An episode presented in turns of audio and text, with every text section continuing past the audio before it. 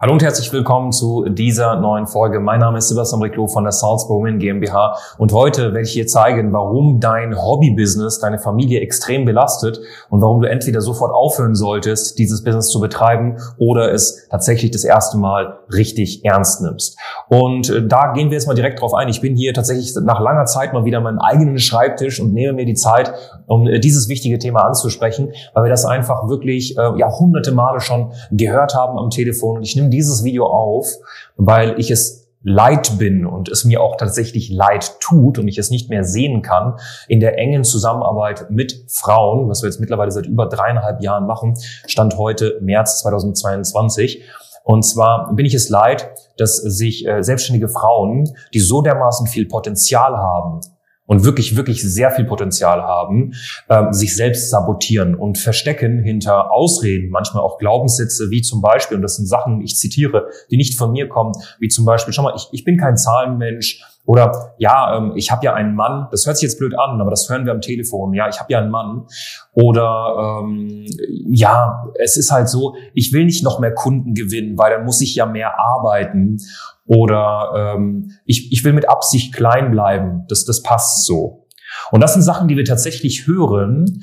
Ähm, das sind Ausreden, hinter die sie sich verstecken, weil sie sich vielleicht nicht mit der Wahrheit konfrontieren wollen. Und da gehe ich jetzt direkt mal darauf ein, wie du das in Zukunft löst. Und was meine ich mit Hobbybusiness? Was ist denn überhaupt ein Hobbybusiness? Ja, was nehme ich mir hier heraus zu sagen? Schau mal, ein Hobbybusiness ist grundsätzlich ein Business, welches dir A nicht ermöglicht, davon Vollzeit leben zu können, sprich nach Steuer bleibt dir nicht genügend übrig, um einfach deine Lebens- ähm, oder, oder Erhaltungskosten einfach generell zu stemmen. Ne? Ähm, oder ist es ein Business, welches einfach zu teuer ist. Was meine ich damit? Es ist teurer, deine Selbstständigkeit zu führen, deine Hobby-Selbstständigkeit, als sich einfach mal 30 oder 40 Stunden die Woche in einem schönen, anständigen Angestelltenverhältnis ähm, ja auszuleben und dort zu arbeiten und dein Geld zu verdienen. Und du musst dir halt die Frage stellen, warum hast du dich selbstständig gemacht? Hast du dich selbstständig gemacht, damit dieses Business deine Familie sogar belastet? Ja, zeitlich und finanziell, weil du quasi keine Zeit mehr hast und weil finanziell auch nichts mehr rumspringt? Oder hast du es gegründet, um deine Familie vielleicht sogar zu unterstützen, um zeitlich und örtlich freier zu sein, um deinen Kindern vielleicht mehr bieten zu können, um deinen Partner vielleicht zu entlasten in Zeiten wie diesen, wo die Inflation einfach durch die Decke schießt, in Krisenzeiten, ähm, in beziehungsweise nach oder während einer Pandemie, wo jetzt sogar Krieg im Endeffekt herrscht. Also das sind ja alles Sachen, die ähm, auf täglicher Basis hier äh, koexistieren in unserer Gesellschaft. Und es wird ja immer schwerer, es wird nicht leichter. Ne? Also die Konsumgesellschaft, diesen Peak der Konsumgesellschaft und Wohlstandsgesellschaft, den wir erreicht haben, der schwindet. Und der schwindet gewaltig und das wird dazu führen, dass ja ähm, dieses Konstrukt ja, mein Mann arbeitet und ich äh, bin zum Beispiel zu Hause oder mache das nur Teilzeit oder so, dass das immer schwemmiger wird. Und das ist auch ein Grund, und das erzähle ich jetzt nicht einfach, weil ich das denke, sondern weil in der engen Zusammenarbeit mit Frauen wir das gehört haben. Ich würde gerne unabhängiger sein. Nicht nur, weil ich einfach weg von meinem Mann will. Im Gegenteil, ich möchte meinen Mann unterstützen, ich möchte die Familie unterstützen und möchte mehr Zeit haben für meine Kinder zum Beispiel. Und deshalb möchte ich eine Selbstständigkeit aufbauen, die es mir ermöglicht, digital äh, Leistungen zu erbringen, die, mir es, äh, die es mir ermöglicht, von zu Hause aus arbeiten zu können. So, und damit man da mal einen Schlussstrich zieht hinter diesen ganzen Ausreden von, ja, ich habe ja einen Mann, ich, ich äh, bin äh, kein Zahlenmensch, äh, zu, ja, ich will mit Absicht klein bleiben, so ein Blödsinn, oder ich habe zu viele Kunden, ähm, möchte ich kurz mal drauf eingehen, auf was du achten solltest und wie du diese ganzen Themen einfach mal richtig löst. Punkt Nummer eins, befasse dich mit grundlegenden Themen, wie zum Beispiel, was ist mein monatlicher Umsatz derzeit. Es ist eigentlich heftig, dass ich das sagen muss. Und äh, du brauchst dich aber auch nicht schämen, dass du das gerade zum Beispiel nicht weißt, wenn du das nicht weißt. Weil dir es wahrscheinlich noch nie jemand einfach direkt ins Gesicht gesagt hat und dir gesagt hat, schau mal, das wäre mal vorteilhaft, dass selbst wenn du das gerade nebenbei machst oder vielleicht sogar Vollzeit, du deinen Umsatz kennst. Weil wenn du deinen Umsatz nicht kennst, dann ist es wie wenn ein normaler Arbeitnehmer nicht wüsste, wie viel er verdient monatlich. Also ich kenne quasi keinen Angestellten, der nicht weiß, wie viel er verdient. Wenn du aber selbstständig bist und du weißt nicht, wie viel Umsatz du machst, beziehungsweise Gewinn, beziehungsweise wie viel du dir auszahlen kannst zum Beispiel aus deiner Unternehmung, dann hast du da ebenfalls keine Ahnung. Und das, da, da, das hat nichts mit Zahlenmensch zu tun. Das hat einfach was damit zu tun, das wie wenn du nicht wüsstest, was deine Telefonnummer ist, beziehungsweise wo du wohnst. Das sind grundlegende Sachen. Ja, so der erste Punkt. Äh, ich gucke hier links hin, weil äh, das Thema liegt mir wirklich am Herzen und ich habe mir auch Punkte aufgeschrieben.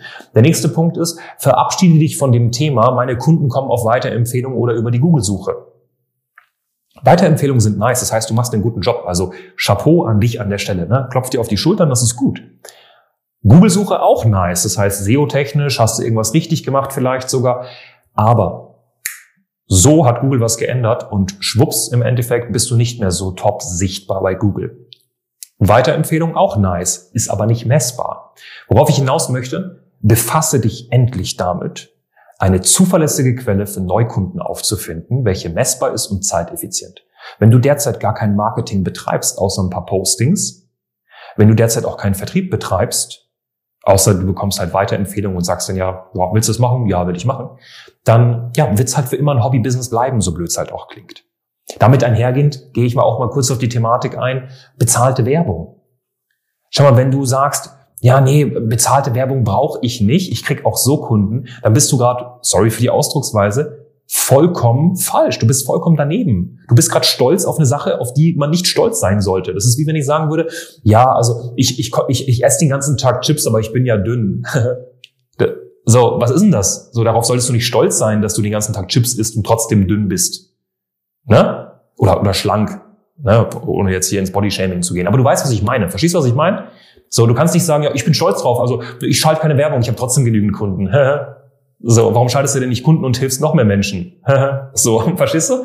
Und das ist ganz wichtig. Das sind so Sachen, die solltest du definitiv mal angehen. Und mir tut's halt so weh, deswegen mache ich so eine Videos, um dir einfach näher zu bringen, dass es anders auch geht. Ne? Ähm, statt zu sagen, guck mal, mehr Kunden heißt mehr Zeitaufwand, stell dir doch mal die richtigen Fragen. Was kann ich tun, um mehr Kunden anzunehmen, ohne mehr Zeit zu investieren und ohne dass die Qualität meiner Dienstleistung sinkt? Und da gibt es wunderbare Lösungen. Digitale Angebote, VIP-Gruppencoachings, wo die Kunden Sprechstunden zur Verfügung haben, einen WhatsApp-Support, eine geile Akademie. Und jetzt stell dir mal wahrhaftig die Frage, warum habe ich das bis dato nicht umgesetzt? Was habe ich für Glaubenssätze? Weil es funktioniert ja, es haben ja tausende andere umgesetzt. Warum du nicht? Und jetzt, ne, jetzt kommen so Glaubenssätze. Ey, ich habe keine Zeit dafür. Oder sogar, ich habe keine Zeit. Ne? Sag, doch, du musst dir die Zeit nehmen, weil irgendwann hast du wirklich gar keine Zeit mehr. Und außerdem hast du keine Zeit, weil du es nicht hast, weil du kein Gruppencoaching aufgebaut hast. Das ist der Grund, warum du keine Zeit hast. Hm, oder, nee, bei meinen, meine Kunden wollen eine individuelle Betreuung. Ja, deine Kunden, als allererstes, bevor dein Kunde überhaupt eine individuelle Betreuung möchte, möchte er Ergebnisse. Und am besten individuell. So. Das heißt, schau erstmal, dass du Ergebnisse lieferst, gewährleistest, ja, und dann macht dir Gedanken, wie individuell die Betreuung sein sollte. Aber im Grunde genommen ist dem Kunden am wichtigsten die Individualität dahinter. Genauso wie bei einem Haarschnitt. Ja, klar, der Kunde wird am liebsten von dir die Haare geschnitten bekommen, wenn du jetzt zum Beispiel Dienstleisterin bist, weil du einfach coole Jokes mit ihm machst und äh, du hast ein geiles Gespräch mit ihm. Aber jetzt mal Hand aufs Herz. Der Kunde will einfach einen geilen Haarschnitt so. Dann äh, vielleicht holt er sich den einfach auch bei einer Mitarbeiterin von dir, damit er ist auch zufrieden. Das ist so ein i-Tüpfelchen. Der nächste Punkt ist zum Beispiel, was ich hier stehen habe, ist Verkaufen lernen. Brauchst auch nicht stolz drauf sein, dass du noch nie irgendwie einen Einwand erkannt hast oder eine Einwandbehandlung gemacht hast, äh, weil du dich hinter der Ausrede versteckst, ich will auf keinen Fall aufdringlich sein. Das bin nicht ich. Ja klar, das bist nicht du, weil das hast du auch die letzten Jahre nicht gemacht. So. Ne? Und äh, Aufdringlichkeit, also Verkauf ist nicht aufdringlich. Da hast du wieder massive ähm, Geld-Mindset-Probleme oder Verkauf-Mindset-Probleme, die du lösen musst. Du musst dich mit dir befassen. Du musst aus der Komfortzone raus. Da wird dir auch niemand raushelfen. Und vertraue mir, der ursprüngliche Grund, warum du dich selbstständig gemacht hast, deiner Passion nachzugehen, einen Job zu haben, der abwechslungsreich ist, mehr Zeit mit deinem Kind zu haben, mehr finanzielle Möglichkeiten zu haben, um einmal unabhängig zu sein und die Familie zu unterstützen und auch ähm, zu entlasten am Ende des Tages. Diese Gründe, was oft die Gründe sind, warum Frauen sich selbstständig machen und zu uns kommen zum Beispiel auch, wirst du näher kommen, wenn du die Sachen, die ich gerade besprochen hast, angehst und dich nicht versteckst hinter Glaubenssätzen, die du nicht lösen möchtest, weil sie aus der Komfortzone dann gehen, oder hinter einfach Ausreden. So. Ähm, und das sind mal so ein paar Punkte, die mir einfach wirklich ans, ähm, am Herz liegen. Deswegen fahre ich mal diese bisschen direktere Kommunikation, diesen Real Talk. Ne, wo ich einfach mal klar und deutlich sage, was wir die letzten Jahre als Erfahrung gemacht haben. Und der Grund, warum ich darüber sprechen darf, ja, so, ne, hier sitzt ein Mann, aber am Ende des Tages gibt mir eine Person, die so viel mit selbstständigen Frauen gearbeitet hat wie wir, in dem Bereich Gesundheitscoaching, Life-Coaching, Fitnesstraining, Beratung, gibt's nicht in Deutschland, Österreich und der Schweiz. Und genau aus diesem Grund haben wir im Endeffekt die Möglichkeit, auch aus unserer Erfahrung heraus diese ganzen Sachen dir mitzugeben, weil wir wissen, was die Dinge sind, die einen triggern. Und es kann sein, dass dieses Video dich gerade getriggert hat, aber dann ist es gut.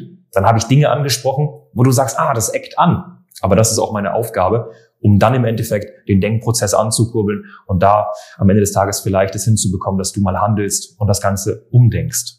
Ja, am besten natürlich, du denkst das um, indem du dir Hilfe holst, indem du zum Beispiel einfach unterhalb dieses Videos beziehungsweise dieser Folge einfach auf www.sales-buy-women.de dir ein komplett kostenfreies Strategiegespräch holst, wo einfach mal eine Beraterin oder ein Berater aus unserem Team sich mit dir hinsetzt und wir uns wirklich intensiv mit dir auseinandersetzen. Ich wünsche dir ähm, nur das Beste. Was ich dir an dieser Stelle noch raten kann, ist zum Thema Verkaufen, weil ich es vorhin angesprochen habe. Wir haben ein sehr, sehr geiles Video gemacht zum Thema intuitives Verkaufen. Das intuitives Verkaufen, ne, das ist ja auch die Devise, die wir fahren. Bau dir ein Business auf, welches messbar ist, welches zuverlässig ist, vorausschauend, kontrollierbar mit System, ohne deine Intuition zu verlieren, ohne auf deine Gefühle äh, oder deine Gefühle begraben zu müssen, sprich deine weibliche Energie zu verlieren. Ähm, aber bei dem Verkaufen musst du aufpassen, was die Intuition angeht. Ähm, ne? Und warum Verkaufen intuitiv nicht so gut funktioniert, haben wir in einem YouTube-Video erklärt. Darauf wollte ich hinaus. Schau es dir an, werden wir hier gleich einblenden. Ganz viele liebe Grüße. Abonnier den Kanal, klick auf die Glocke, sodass du nichts mehr verpasst. Und ich wünsche dir nur das Beste. Bis dann. Ciao, ciao.